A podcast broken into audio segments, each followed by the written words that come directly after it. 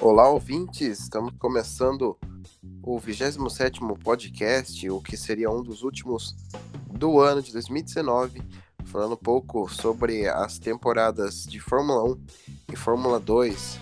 A temporada de Fórmula 1 terminou com o campeão Lewis Hamilton, com o vice-campeonato ficando com Bottas e Max Verstappen, superando Charles Leclerc nas últimas duas corridas para ficar com o terceiro lugar na classificação de pilotos. Pois é, olá ouvinte, é, mais um mais um episódio chegando no final do ano, final de uma temporada, da primeira que a gente está cobrindo. Vamos falar aqui da Fórmula 1, que é a principal categoria de automóvel do mundo, acompanhado da Fórmula 2, que, querendo ou não, sua principal categoria de acesso nos dias de hoje. É, em ambas categorias, em ambas categorias a gente teve um campeonato bastante movimentado, né, a gente vai tentar comentar um pouquinho disso agora. É, como você bem falou, a última etapa em Abu Dhabi foi vencida pelo Lewis Hamilton, a Mercedes confirma sua dominância lá. Desde 2014 vence lá todos os anos. É, talvez seja a única pista do calendário que nenhuma outra equipe venceu de 2014 para cá, a não ser a Mercedes. E a gente tem que olhar o contexto do campeonato como um todo, né, para poder destacar as principais revelações e decepções. A gente sabe que o prêmio da FIA já passou tem uma semana mais ou menos, mas é sempre bom destacar, né? Cada um tem um ponto de vista diferente a respeito disso, principalmente a respeito do, das grandes revelações que a gente teve no ano de 2019, né? É, com certeza. 2019 foi um ano de muitos altos e muitos baixos, né? A gente eu acho que melhor começar falando um pouco dos baixos. Baixo rendimento da Williams, pior temporada da história, desde a época da ISO Williams, nos anos 70. A Williams não apresentou um carro à altura, o que parecia ser mais um carro de outra categoria, não parecia ser de Fórmula 1. Outra equipe que decepcionou ainda mais o público é a Haas, que confirmou a dupla de pilotos Romain Grosjean e Magnussen. Surpreendeu a todos, né? Porque é uma dupla de pilotos problemática. Acho que pelo menos Grosjean não merecia essa vaga, né? É um cara que se despreparou para a Fórmula 1 e penúltimo lugar para Haas. Pior pontuação dela na história da Fórmula 1 até hoje e a gente espera que ela melhore. Pois é, a Haas. É estranho explicar o que aconteceu com a Haas, porque é um carro que começa o ano com pintas de que vai ser muito bom e acaba regredindo horrorosamente ao longo da temporada, né? É, tudo bem que o fator humano contribui um pouco, né? A Haas não tem a melhor dupla de pilotos da Fórmula 1, isso é verdade. Mas algum quesito e aspecto técnico da, da Haas não está mais funcionando tão bem quanto funcionou um dia, né? É, a Haas que teve, vamos chamar de ápice, os anos de 2017, quem sabe até 2018, né? Que brigou, brigou ali até a penúltima etapa pelo quarto lugar no campeonato. Porém, regrediu muito esse ano, né? E a Haas já está move, movendo os pauzinhos para melhorar e a gente vê o Gunter Steiner um pouquinho bravo, a gente vê o Jim Haas descontente, o que é bastante uma coisa bastante importante de se alertar. E a Williams, né? A Williams que trouxe para a categoria o o George Russell essa temporada, né? O garoto muito talentoso, campeão de 2018 da Fórmula 2. É, porém, ele pouco teve chance de mostrar, mostrar seu trabalho, né? O carro, da, o carro da Williams de fato não brigava com ninguém em condições normais. E o Russell, embora tenha surrado seu companheiro de 21 a 0 em classificações, acabou ficando com zero ponto, né? O Williams acabou tendo um ponto na temporada inteira, graças a, a uma desclassificação dupla das, da Alfa Romeo na Alemanha, e o ponto acabou ficando com o Kubica, que está de retirada da Fórmula 1. Né? É, a gente viu que foi uma corrida muito atípica do normal. É, precisou de duas desclassificações para que isso acontecesse. E uma pena, né? Já o Toto Wolff disse que George Russell não precisa mostrar o talento que tem, né? Além de manter a Williams na pista, é mais para ele pegar a milhagem mesmo, porque todo mundo sabe que é, não tem chances algumas de brigar aí por nem pelo, pelos últimos lugares, né? Apenas a última fila da Williams. E também trouxe o Latifi da Fórmula 2, piloto que veio trazendo o patrocínio do pai, né? Com o dinheiro do pai. Entrou para ano que vem no mesmo esquema do Lance Stroll, né? Exatamente, Nicolas Latifi que é atual vice-campeão da Fórmula 2, né? Acabou acabou perdendo o título para o Nick De Vries nessa temporada e era bastante desenhado que ele ia conseguir uma vaguinha na Fórmula 1 pro ano que vem, porque ele, ele já é um piloto já não tão jovem, né? Tem seus 25 anos. Ele vinha fazendo todos, todo final de semana de GP, ele estava fazendo os treinos livres. E foi o anúncio do Robert Kubica de retirada da Fórmula 1 que era a brecha que ele precisava. Né? É... O Latifi tinha como principal defeito a inconsistência na Fórmula 2, né? ele que liderou a primeira parte do campeonato esse ano, acabou, graças à inconsistência, perdendo o título e ficando muito e muito atrás do Nick DeVries, que acabou ganhando o título com muita antecedência. Porém, um sangue novo aí para a equipe pode ser um caminho para tirar a equipe desse buraco. Né? Agora você tem dois pilotos jovens, querendo ou não. É, o George Russell muito talentoso, o Latifi, embora não tenha a mesma experiência que o Kubica tem, é, tem potencial para melhorar, isso é notável. É, e bastante curioso o que, que a Williams pode oferecer para o ano que vem, né? como você bem falou, o Latifi tem patrocínio, é, tem dinheiro, é piloto pagante, querendo ou não, né? E, e isso pode significar uma, uma razoável melhora da, da equipe comparado a esse ano para o ano que vem. É, deixa claro pra gente que a Williams não tem uma capacidade muito alta nem dinheiro, né? De dinheiro até então, né? A gente não sabe quanto o canadense vai investir, mas a gente tem a certeza de que o carro não é bom, né? Porque os motores são Mercedes, é, tem ali um apoio indireto da Mercedes, os pilotos da Mercedes entram na Williams, mas uma pena que ela não tenha feito um carro bom para essa temporada e tenha feito um último lugar nos construtores. Outra revelação da temporada foi o piloto espanhol da McLaren, Carlos Sainz, além de várias outras outros feitos, né, da própria McLaren, né, que se consolidou à frente da equipe fornecedora de fábrica Renault, no quarto lugar dos construtores, e numa incrível batalha com na última é, continuou em sexto lugar na tabela, né? É, o. O Sainz, na verdade, já está praticamente sendo uma realidade no mundo né? Ele. Ele que já está lá desde 2015, empilhando boas atuações todos os anos, que é bastante notável da parte dele. É uma pena a Red Bull ter deixado ele escapar do jeito que deixou. E eu acho que revelação mesmo foi o Lando Norris, né? dele.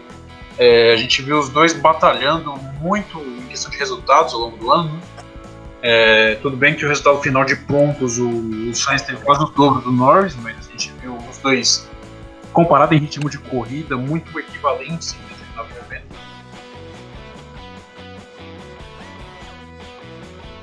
E Norris também... e a gente teve 13 a 8 pro, pro Sainz nas corridas.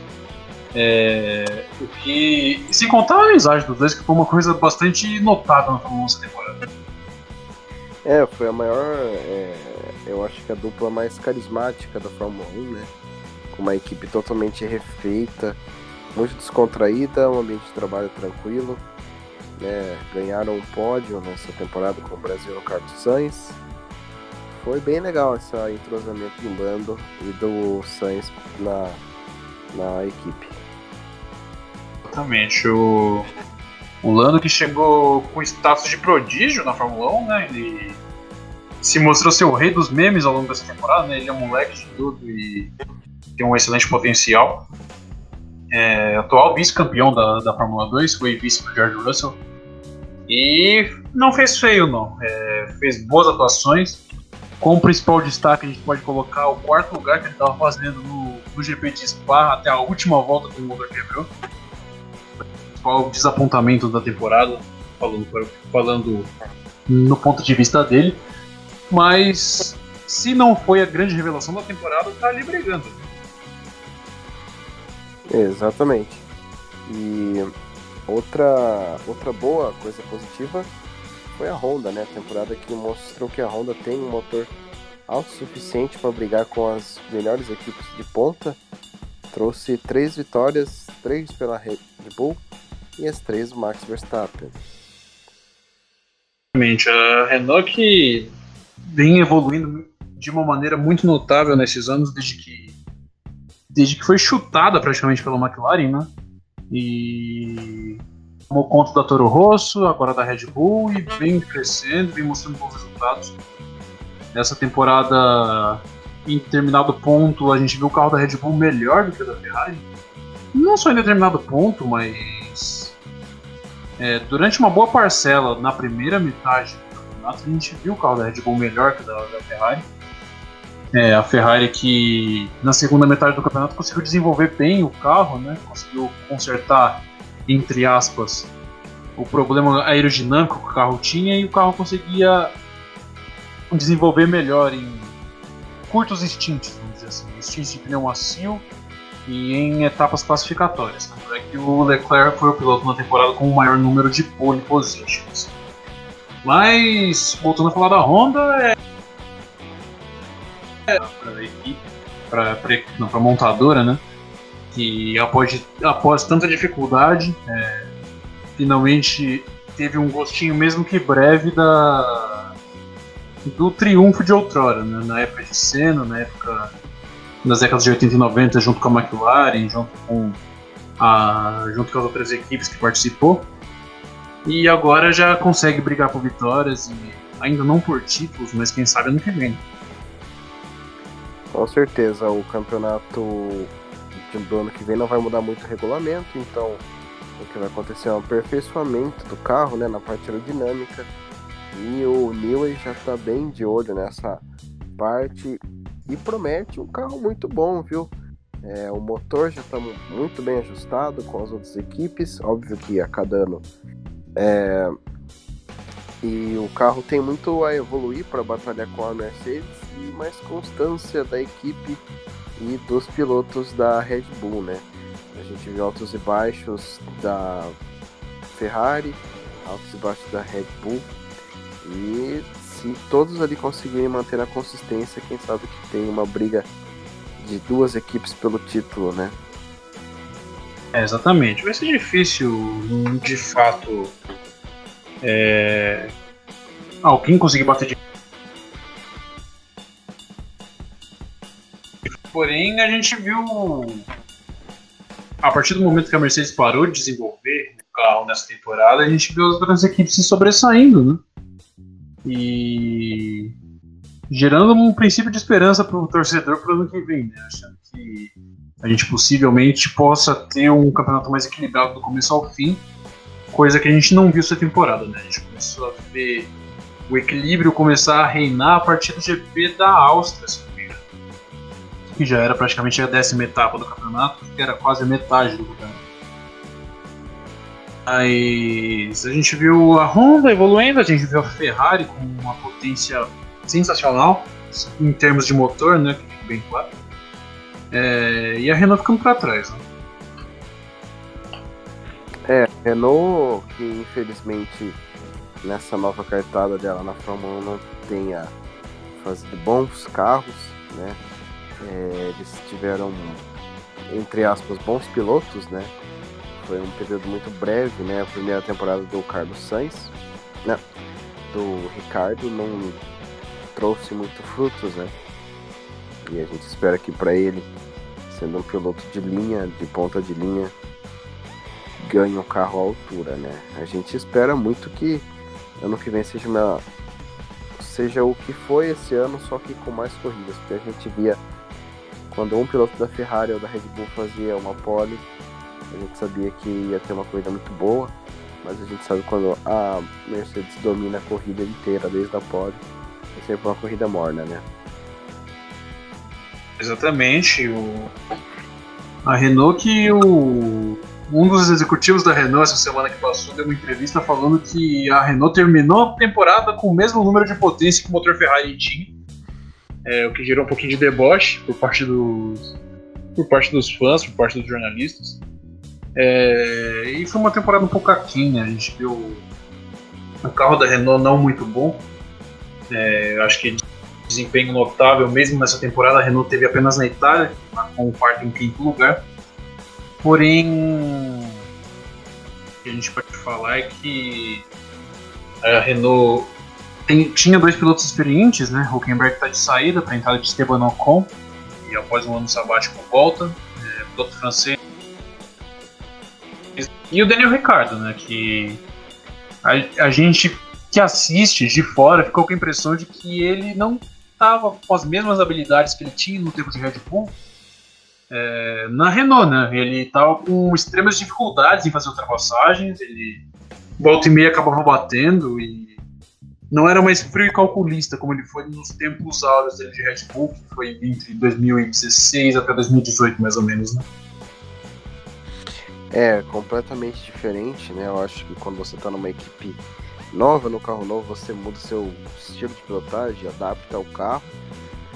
Mas é, seria bem legal aí se a Renault fizesse um carro à altura do piloto, que é o Daniel Ricciardo, e também do Ocon, né? Que vai prometer uma briga muito grande. São dois pilotos de extrema capacidade, né? Um trazido pela Red Bull e outro pela Mercedes, que o Ocon já não é mais da Mercedes, mas era da escola da Mercedes, um piloto muito bom. É, e aproveitando para fechar a Renault, a gente vai falar um pouquinho da Force India, só um pedacinho, né? O Sérgio Pérez fez ótimas corridas, pontuou é, razoavelmente bem. Lance Stroll fez um P4 e a Sauber Alfa Romeo que no depois da metade das férias decepcionou um pouco, né? O carro caiu um pouquinho de rendimento. Kimi Raikkonen ficou sete corridas seguidas sem pontuar. E o Giovinazzi também tá meio que patinando, né? É, exatamente. É, falando por partes, a Racing, a Racing Point, a gente teve. A gente teve o melhor resultado da equipe, como você bem destacou, foi o quarto lugar do Stroll na Alemanha, naquela corrida maluca, né? Onde o Pérez acabou batendo. E só que nos resultados finais da temporada é engraçado destacar que o, o Pérez fez 18 a 3 no Stroll nas, nas classificações e fez mais que o dobro de pontos do Stroll no campeonato para mostrar aí o valor da experiência, querendo ou não. Checo Pérez, que hum, talvez não nunca mais vai ter uma um carro vencedor no mundo, nunca teve, na verdade. Porém, ele é um piloto típico consistente, né? Ele faz o dele, faz, traz resultados satisfatórios para a equipe. É, é, um pouquinho errado, mas é capaz de chamar do Huckenberg que deu certo.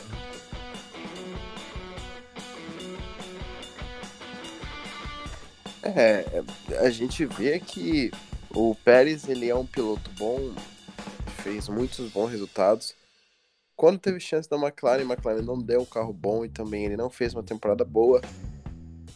Mas a gente vê que ele é um piloto com muito potencial de ser o herói do meio de grid, né? Vimos que toda a Fórmula 1 existia esses pilotos, né? Que dominava o meio do grid. E Huckenberg e Pérez são deles, né? Os melhores pilotos de de equipes medianas que sempre fazem uma boa corrida. É... Pérez, que eu acho que vai ser recordista em um piloto que ficou mais tempo numa equipe. Ele que assinou com mais três ou quatro temporadas com a Racing Point. Que talvez vá até 2023. Tá na equipe desde 2014. É legal ver a trajetória do Pérez, né, piloto latino, que ajudou a disseminar o, a popularidade do esporte lá no México, em toda a América do Norte. É... A Alfa Romeo, enquanto isso, a gente tem o Giovinazzi, que começou sendo um piloto bastante fraco, vamos dizer assim, mas querendo ou não, ele foi evoluindo com o tempo, as influências com o Raikkonen e com o ambiente de equipe da Alfa Romeo, eu acho que favoreceram ele um pouco, embora em 2020 seja um ano crucial da carreira dele. Se ele não mostrar serviço, certamente, fatalmente, ele vai perder essa vaga na Fórmula 1 para 2021. Uma vez que a gente já vai comentar, o grid da Fórmula 2 para o ano que vem está lotado de pilotos da academia Ferrari, que tem mais potencial que o próprio Giovinazzi, isso é de fato. Porém, a gente tem que ver e o principal destaque da temporada, né, que a gente conversou até aqui, não falou ainda dele, Alexander Albon, que foi premiado como Rookie of the Year da FIFA, da FIA, aliás, e mostrou boas atuações aí, tanto com a Toro Rosso, depois foi promovido para Red Bull, também não fez feio. É um piloto que tem potencial de evoluir. Né? Exatamente. Eu não vejo ainda ele como um piloto que pode fazer frente ao Max, porém tem velocidade, tem talento, tem o que e, né, entre aspas, um piloto, um segundo piloto precisa. Ia fazer um pódio, né, na corrida se não fosse o Hamilton. E a gente espera que seja também um bom piloto, né, de uma nacionalidade totalmente que a gente nunca viu, né, da Indonésia, se não me engano. Piloto muito bom, carismático, veio da safra dele do Leclerc, do Russell que não tinha chances algumas de entrar na Fórmula 1 até a saída do Hartley, que iria para a Fórmula E, né? No lugar do Oliver Rowland, na Nissan. Foi chamado às pressas e agora está na uma equipe de ponta. Né? Você vê como a vida da gente é feita por acaso, né? Exatamente. O álbum piloto da Tailândia, na verdade, né? Que foi crescido na, cresceu na, na Inglaterra, porém é nascido na Tailândia e carrega a bandeira do país. Tem, que nem você falou, passou perto de, de fazer pódio no Brasil, né? Acabou sendo tirado da corrida do, Hamilton. Mas ano que vem tem todo o potencial de melhorar no quesito. E é meio que uma unanimidade que foi o destaque da temporada, né? Uns falam de, de Charles Leclerc por causa de tudo que ele por causa do grande número de poles que ele conseguiu ao longo da temporada. É... Cometeu erros sim, mas nada, é... nada que ofuscasse os feitos que ele conseguiu, né? Que o Monegasco conseguiu. E embora a Ferrari não tivesse um carro competitivo, é, é certo afirmar, vamos dizer assim, que com um pouquinho de disciplina e com um carro melhor, claro, a, a parceria Vettel e Leclerc pode evoluir a equipe no ano que vem, né? É, embora a gente viu esse ano várias pataquadas quando não era do Leclerc era do Vettel, quando era do Vettel era da equipe. E a gente vê uma certa mudança na política interna, eu também tentando, né? É, talvez a gente possa ver melhores atuações tanto do Vettel quanto do Leclerc e quem sabe brigas mais frequentes com o Max Verstappen e quem sabe até uma das Mercedes. Queremos ver bastante a Ferrari ajustada, né? Faz muito tempo que a Ferrari não tinha dois pilotos brigando pela ponta, é, se estapeando como foi essa temporada, né? Leclerc perdeu o terceiro lugar depois daquele acidente no Brasil é, e o Binotto tem que gerenciar isso, né? Tem que deixar bem claro quem é, quem não é para fazer passar na frente. Ferrari muitas vezes dando uma de equipe de baixo orçamento, com estratégias patéticas, né? A gente via Leclerc saindo na ponta, tínhamos a certeza de que ele não ia terminar a corrida em primeiro lugar, porque sempre teria uma estratégia muito esquisita. É, esperamos que a Ferrari né, consiga fazer uma um corpo de estratégia ao nível da equipe, né? Exatamente. É... se for pôr na ponta do lápis o. É, recordando assim por cima o tanto de fatalidades que a gente teve, vamos chamar assim, ao longo da temporada. É, erros do Leclerc, a gente teve. A gente pode falar aqui no Azerbaijão, no treino que ele bateu sozinho. A gente teve na Alemanha que ele bateu sozinho. A gente teve também. Não foi culpa dele, mas a gente teve fatalidade da quebra de motor no Bahrein, que custou a vitória. É, no, do Vettel a gente tem. A gente pode falar que teve na Itália, teve no Bahrein, teve também. Mais uma, deixa eu me lembrar agora. Teve na Itália, teve no Bahrein, teve também em Silverstone, né, que ele acabou colidindo com o Max Verstappen. E sem contar da, da colisão dos dois no Brasil recentemente, né? Foi a gota d'água para a equipe é, de sentar com os dois e conversar. E as diversas erros de estratégia por parte da equipe. Né? A gente teve na Rússia, a gente teve na Hungria, a gente teve. É, mais recentemente, a gente teve em próprio Abu Dhabi, né? A gente teve o erro do Vettel, do Vettel e do Leclerc prejudicado por causa da estratégia. É, Ferrari fez os dois fazerem duas paradas enquanto todo mundo fez uma. E foram esses erros que acabaram custando, custando resultados satisfatórios da Ferrari ao longo do ano. Né? É, quando a equipe erra, já gera uma tensão a, a, mais alta que o comum para os pilotos, que também acabam errando por causa da pressão e gera um efeito em cadeia que tem prejudicado a equipe italiana aí. Né? Exatamente. E agora para fechar o bloco da Fórmula 1, que a gente já falou de todas as equipes, todos os pilotos. É, da entrada de. A Silly Season não foi tão grande assim, né? A entrada de Ocon e Latifi, nada muda em outras equipes. É, agora partimos para a Fórmula 2. É, a gente vai comentar um pouquinho da temporada. Um campeão totalmente diferente do que era o esperado, Nick De campeão antecipado que já está fazendo sua temporada na Mercedes da Fórmula E. E Sérgio Sete Câmara, que ganhou duas corridas nessa temporada e que ainda não confirmou o que vai fazer no ano que vem. Ele que diz estar com conversação com a Indy ou fazer mais um ano na Fórmula 2 e muito mais. É, pois é, a Fórmula 2 mas esse ano foi um ano, um ano difícil, né? Vamos dizer assim, que a gente teve. Gente teve a morte do Anthony Robert, né? Que foi o principal baque da temporada. A gente teve, devido a isso, duas corridas a menos na temporada. A gente, como você bem destacou, teve o título do Nick De Vries, o holandês.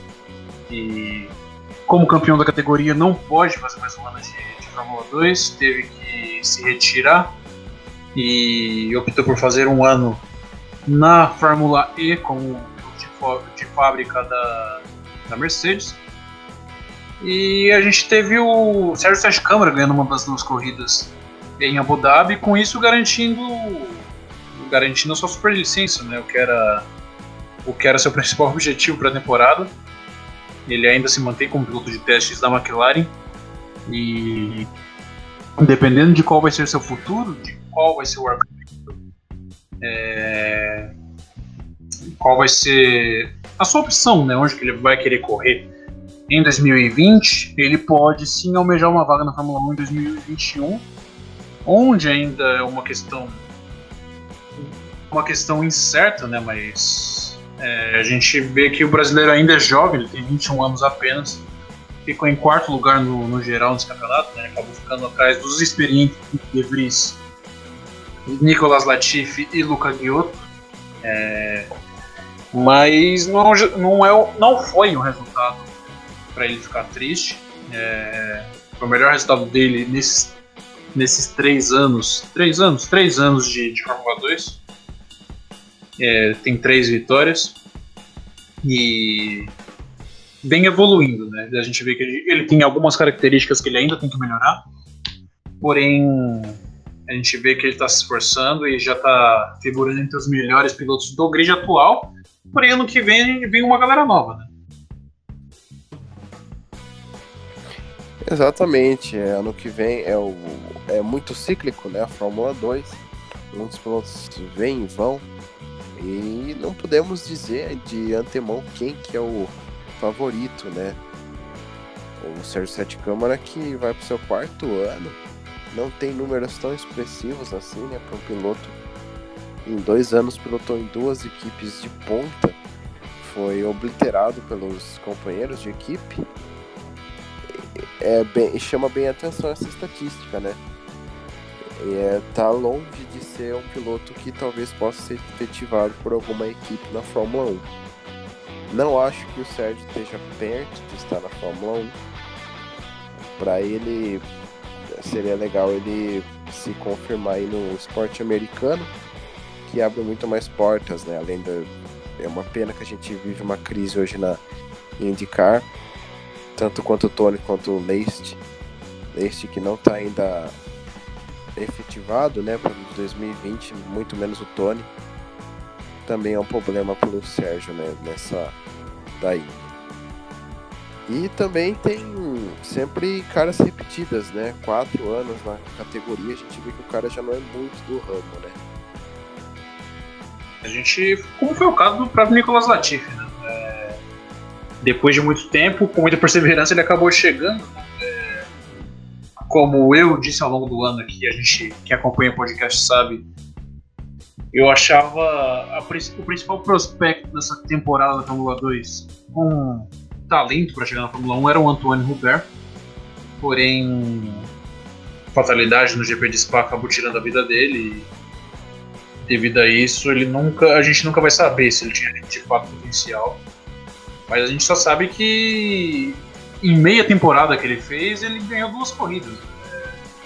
Fato que o próprio Sérgio Sete Câmara fez em 2019, mas com um carro, com uma equipe com muito mais estrutura do que a pequena Arden, que era onde o, o Robert corria. A Arden que foi comprada pela HWA agora, né? E ano que vem será a HWA, que é uma equipe satélite da Mercedes, entre aspas, assim, né? assim por assim dizer. Foi uma, uma temporada bastante interessante, porque a gente teve diversos vencedores diferentes. Né? A gente teve. A gente teve Nicolau Latifi, que ganhou. Ganhou quatro corridas, se eu não me engano. Quatro corridas na temporada. A gente teve Nick De Vries, que foi o campeão, com também quatro vitórias. E a gente teve Luca Ghiotto, piloto italiano que de despedida da Fórmula 2, né, que depois de tanto tempo tentando é, anunciou sua saída dos monopostos, ficou sem vaga para o ano que vem. E, e, também venceu quatro corridas, inclusive a última do campeonato, né, é, corrida que garantiu garantiu o seu o terceiro lugar dele no campeonato deste ano a gente teve também uma surpresa, né? A gente teve Jack Aitken numa equipe pequena ganhando três corridas é, da temporada. É, o Nobuharu Matsushita, que é o pupilo da Honda, né? Que possivelmente no futuro pode ser que pinte na Toro Rosso, porque a Honda adoraria por um piloto japonês para correr com motor japonês na principal categoria. E a gente também teve vitória, vitórias esporádicas de de uma vitória esporádica, na verdade, do, do Mick Schumacher, né? O único piloto com uma vitória nessa temporada, venceu a corrida curta lá na Hungria. Ele foi piloto da Prema, não, não, não fez um campeonato muito brilhante, mas pelo menos deixou ali sua vitória. Com certeza. Ano que vem, obviamente, ele vai fazer uma boa temporada, tem todo o aporte de patrocínios, de apoio da Ferrari. É um sobrenome, né? Mas não sabemos ao certo se é tão capaz quanto um piloto de Fórmula 1 tem que ser. Não vou nem falar de quanto foi genial o pai, mas que tem que ser um bom piloto de Fórmula 1. Isso a gente espera muito. E a gente já falou de tudo já. Falta mais alguma coisa? É, só comentando da galera que vem aí pro ano que vem, né? Que, como você bem falou, a Fórmula 2 é bastante rotativa, né? E, e ano que vem vem uma galera da Fórmula 3 mundial para pro grid da Fórmula 2. Um deles é o Pedro Piquet, tá praticamente fechado com a Sauber Charrus. É, na vaga que era do Romanuel Correia, né? Que acabou foi um dos envolvidos no acidente que, que, que tirou a vida do Antônio Hubert. Muito provável que o, o Pedro Piquet consiga essa vaga para o ano que vem. E já temos outros confirmados também, né? A gente tem a Academia Ferrari em peso confirmada no grid da Fórmula 2 para o ano que vem. Que no, na Fórmula 3, Fórmula 3 que é um degrau abaixo da Fórmula 2, que assim tem se tornado ultimamente. E a gente teve os três pilotos da Prema lá é, se destacando. É, o campeão Marcos o campeão Robert Schwartzman, o russo, né? E o vice-campeão Marcus Armstrong é, foram foram os destaques da temporada e cavaram sua vaga na Fórmula 2, né? É, devido ao campeonato brilhante. E o Schwartzman conseguiu a vaga, na, saiu da Prema na Fórmula 3 para a Prema na Fórmula 2, vai ser companheiro de Mick Schumacher ano que vem. Enquanto o Marcus Armstrong foi para a Arte Grand Prix, no lugar do, no lugar do Nick De Vries, atual campeão. A gente sabe que o equipamento é muito bom. E a gente tem. Vai ser bastante interessante ver é, o que o campeonato do ano que vem tem para oferecer. E outro, outra, outro ingrediente que vai ser bastante interessante de se ver na temporada do, do ano que vem da Fórmula 2 vai ser Dan Tickton, um inglês, que vai correr pela Dams, lugar que era do Sérgio Sete Câmara. É, a gente sabe que o Dan Tickton tem um desafeto gigantesco com o Mick Schumacher nas categorias menores. É, os dois os dois eram rivais por títulos nas categorias menores. O Dan Tickton saiu acusando que o Mick Schumacher trapaceava. E o Mick Schumacher chamou ele de fracassado, se não me engano, em uma das entrevistas. E depois de um tempo desaparecido, ele que era piloto Red Bull, né? É bem claro destacar isso. Foi chutado do programa da equipe. É, fazia Super Fórmula lá no Japão, foi chutado durante a temporada. E para dar lugar para o Patrício Howard, se não me engano, é, inclusive, conseguiu a vaguinha na Dams e ano que vem certamente tem a faca que na mão para mostrar seu potencial. E vai ser uma disputa muito boa, né? Vai voltar as rivalidades da Fórmula 3. É, a gente lembra muito bem dessa disputa, né? Ele estava liderando o campeonato e misteriosamente um carro padrão da Prema começou a ganhar corridas seguidas, né? Mas isso a gente não vai falar. E o tema mesmo é a Fórmula 2. É ele que teve uma sobrevida né, nessa categoria que já não tá mais, não foi mandado embora. Aí as operações da Red Bull mandou ele pro Japão. Do Japão ele saiu e agora foi resgatado pela Dames. Sabemos que também conta com o dinheiro do KFC, do piloto Shang Lael, piloto que faz testes né, para Toro Rosso, mas também parece não ser muito do ramo, não. Exatamente, piloto indonésio, né? É, foi, foi piloto da Prema nessa temporada que passou da Fórmula 2. É, não conseguiu nenhum resultado satisfatório, muito pelo contrário. É, era um, da, um daqueles caras que a gente via que não tinha muito, muita afinidade com o carro, né? A do Mick Schumacher, querendo ou não, tem, tem uma cultura, toda uma estrutura melhor. E acabou sendo surrado pelo companheiro de equipe, o que era esperado, né? E outro fato interessante pra gente acabar finalizando aqui é a Fórmula 2 ano que vem vai ter uma, é, 25% do grid da Fórmula 2 ano que vem vai ser de piloto da Academia Ferrari. Né? A gente vai ter o Marcus Armstrong, que é a Academia Ferrari, a gente tem o Juliano Alesi, é, Academia Ferrari, Mick Schumacher, Robert Schwartzman e, Calum, e Calum Wailot, que, que, fez um excelente final de temporada nesse ano na Fórmula 2, né? E ano que vem está confirmado pela Uni Virtuosi no lugar do Luca Giotto. É, 25% do grid da Academia Ferrari. Ou seja, é, ou o Giovinazzi mostra o trabalho lá na categoria principal, ou a vaga dele está em apuros. E quem sabe até duas vagas, né? Que a gente não sabe se o Kim vai renovar para 2021.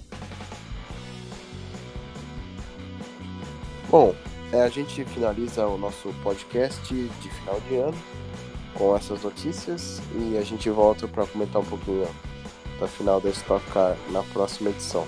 Meu nome é Luiz Andretti, ao meu lado estava comentários, Cristiano. Tchau, tchau.